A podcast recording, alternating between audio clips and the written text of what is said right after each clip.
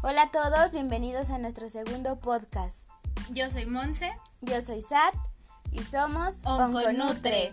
Bienvenidos. Bueno, el día de hoy, eh, como el primero hablamos en cierta forma de alimentos y cáncer, ahorita les vamos a hablar todos los mitos que hay de los diferentes alimentos y que en cierta forma ocasionan que evitemos o que los quitemos de nuestras dietas. Sobre todo cuando ya está diagnosticado el cáncer. En el primero, nuestro primer tema fue qué alimentos predisponen. Sin embargo, ¿qué hacer cuando ya mi familia o ya yo tengo cáncer? Y surgen muchas dudas al respecto en qué comemos. Es prácticamente lo primero. Empezamos a hacer modificaciones eh, realmente importantes y drásticas de un día a otro en cuanto el doctor nos dice que hay un probable o ya un diagnóstico de cáncer. Y algo con lo que siempre quitamos es las proteínas. ¿A qué nos, nos referimos? Con la carne de res, carne de puerco, los lácteos, leche, yogur, queso. Esa como que le tenemos miedo seguirlo comiendo todos los días porque creemos que tienen hormonas, que tienen esto, que tienen el otro y los evitamos. Y bueno, es muy importante recordar que ya el paciente con un diagnóstico de cáncer está en un estado nutricional pues obviamente bastante comprometido, donde hay eh, casi siempre una depresión, sobre todo a nivel muscular. la persona tiene una pérdida importante de peso, obviamente disminuye su capacidad funcional y pues obviamente esto asociado ¿no? al hipermetabolismo que está presentando. Y como dice Monse, quitar las carnes de un día a otro pues prácticamente coadyuvamos a una mayor pérdida de músculo. Exacto, y bueno, o sea, para los que están, nos escuchan y no saben qué es la depresión muscular, es cuando se algunos mantienen el peso y otros hay pérdida de peso, pero esta pérdida principalmente es del músculo, es lo que nos da el sostén en el organismo. Entonces, al evitar proteínas, que es lo que ayuda a la formación de músculo, más aparte de la enfermedad, desencadenamos que haya una depresión más grave de, de muscular. Y otra de las cosas, bueno, quitando las carnes, generalmente la, gente tiende a hacerse vegana, ¿no? ¿Qué quiere decir esto? Que aumenta el consumo de verduras, nueces, semillas, frutas, granos y legumbres. Y obviamente eso va a asociar a un mayor riesgo de desnutrición o malnutrición dependiendo el tipo de cáncer. Hay, hay cáncer, por ejemplo, a nivel eh, gástrico o uterino que ya presentan síntomas como dolor abdominal, inflamación, diarrea donde estar consumiendo este tipo de semillas o legumbres, pues obviamente va a ocasionar más. Que son alta en fibra, que van a ocasionar mayor inflamación, mayor diarrea, dolor en esta área. Y esto que va a ocasionar que comamos menos, que tengamos menos apetito y que con muy poquito nos llenemos, tengamos ansiedad. Ese es uno de los principales mitos, ¿no? Quitar las carnes y este cambiar a una dieta un poco más vegana. ¿Qué otro mito conoces? Eh, bueno, aquí sería lo importante nada más, no, eh, no eliminar, mantener el consumo de proteína y frutas y verduras, como todo, incluirla, pero en pequeñas cantidades de acuerdo a los síntomas que vayamos teniendo, ¿ok? Otro mito es que también debemos eh, evitar, pues principalmente todo lo, todo lo queremos hacer en jugos. Empezamos a hacer jugo de, de calditos, de verduras, de frutas, y prácticamente nos las pasamos bebiendo cosas y evitamos masticar o comer. Creemos que al hacer todo licuado obtenemos los nutrientes de los alimentos, cuando en algunas ocasiones es así y cuando otras pasa todo lo contrario, se pierden las cosas buenas que nos podrían aportar. Sobre todo también recordar que el elevado consumo de, estos jugos, que son jugos casi siempre de verduras o frutas crudas, obviamente nuestro paciente con cáncer tiene un sistema inmune comprometido, ¿no? Es más sensible a cualquier infección y obviamente dar alimentos crudos que a veces eh, no sabemos si están bien desinfectados, si se hace en casa, pues a lo mejor corremos menos riesgo, pero a veces tendemos a comprarlos este en cualquier puesto y creemos que es lo más sano en ese momento. No, pues mejor un jugo verde o un jugo de betabel con zanahoria. Y entonces nuestro paciente tiene un sistema eh, inmune muy comprometido y entonces obviamente lo comprometemos más. Además del, eh, Puede ser bajo aporte de fibra en dado caso de que solamente se den jugos a partir de fibra o zumos y generalmente pues siempre lo dan colado, ¿no? Lo que también hace que la fibra se quede ahí en nuestra... Em, en la coladera. en la coladera. Todo, que prácticamente nos bebamos un shot de pura azúcar.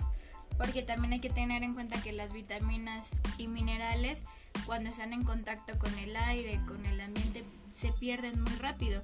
Tienen una vida muy corta. Entonces tenemos que preparar y tomarlo luego, luego, no dejarlo exponer mucho tiempo. Y no lo hacemos porque ponemos a hacer otras cosas o desayunamos y luego el juguito. Entonces ahí se perdió prácticamente todo lo que pudiera aportarnos. Solamente estamos tomando un shot de azúcar y pues sobre todo que el bajo aporte proteico, ¿no? Este, para quien estudió nutrición sabemos que verduras y frutas pues prácticamente cero proteínas mínimo y obviamente este el paciente lo comprometemos más como ya lo mencionamos anteriormente a pues seguir perdiendo su masa muscular y la fuerza. Igual los lácteos no hay que evitarlos, hay que incluirlos. A veces recomendamos más los deslactosados porque como les habíamos comentado al inicio, muchos pacientes con cáncer en la zona abdominal, uterina, llegan a presentar diarrea, inflamación, dolorcito.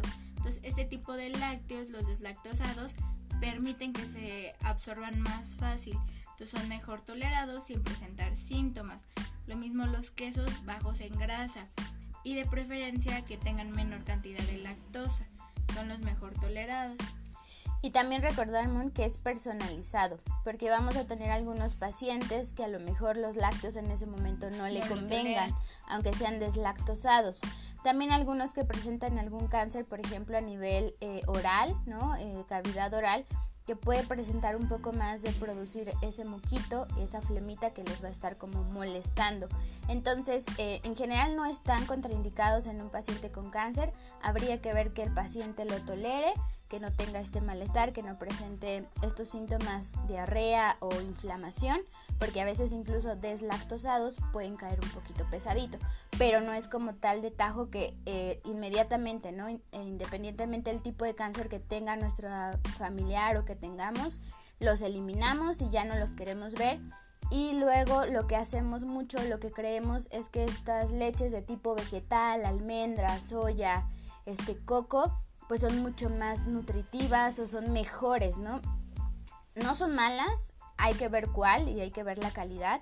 Sin embargo, no podemos comparar a nivel nutricional una leche de almendra, una leche de coco con una leche de vaca, ¿no? Que te, va a aportar muchísima más proteína, muchísima más aporte, pues en general de todos los macronutrientes. De grasa, de hidratos, que podríamos decirlo cuando la otra solo te aporta muy poquito de todo y prácticamente algunas veces es considerado un alimento hasta libre porque no te aporta nada.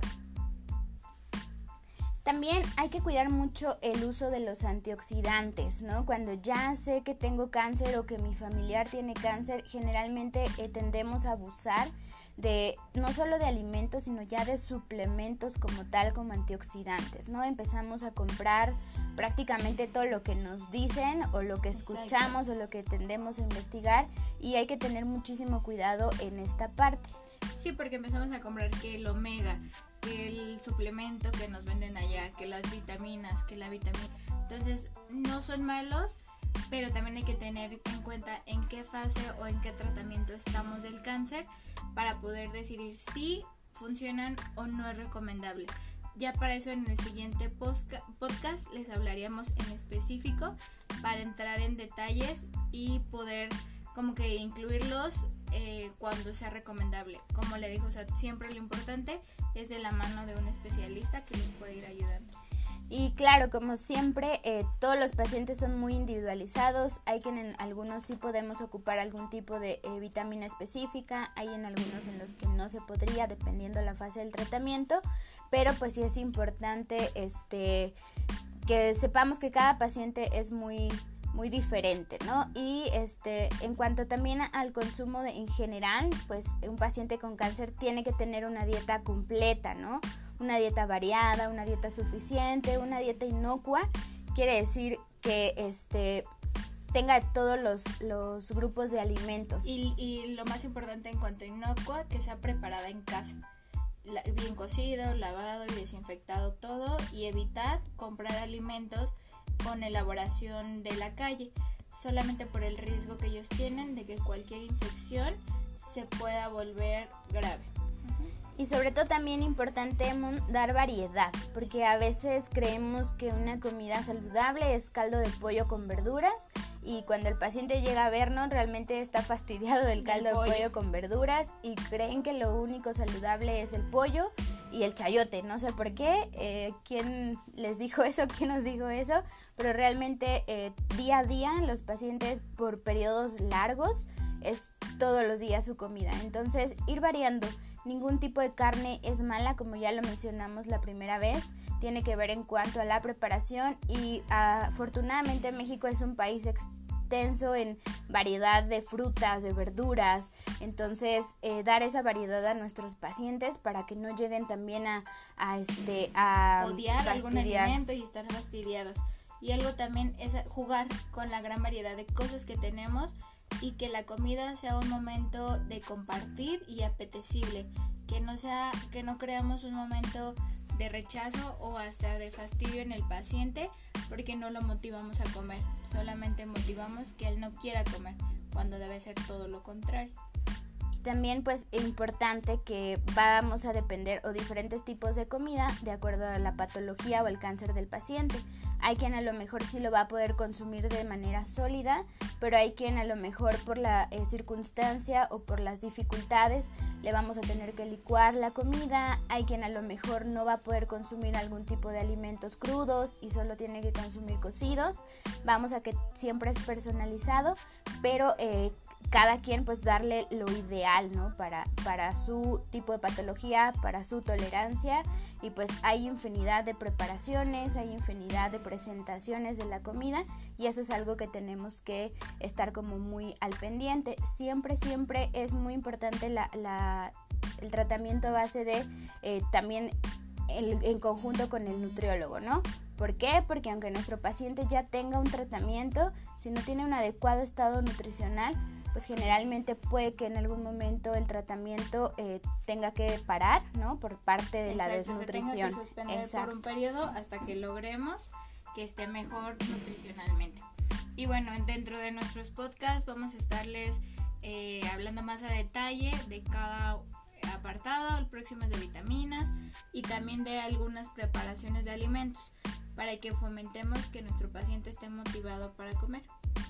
Ya saben que cualquier duda nos pueden escribir en Instagram eh, o dejar algún comentario o algún tema si quieren proponer. Eso sería todo, cuídense mucho, estamos en un momento en el que tenemos que hacer caso a las autoridades, eh, no olviden lavarse las manos, sobre todo si tenemos un paciente con cáncer, hay que cuidarlos y este, alimentar súper bien. Y bueno, cuídense y ahorita que tengan tiempo escuchen nuestros audios y síganos. Bye. Chao.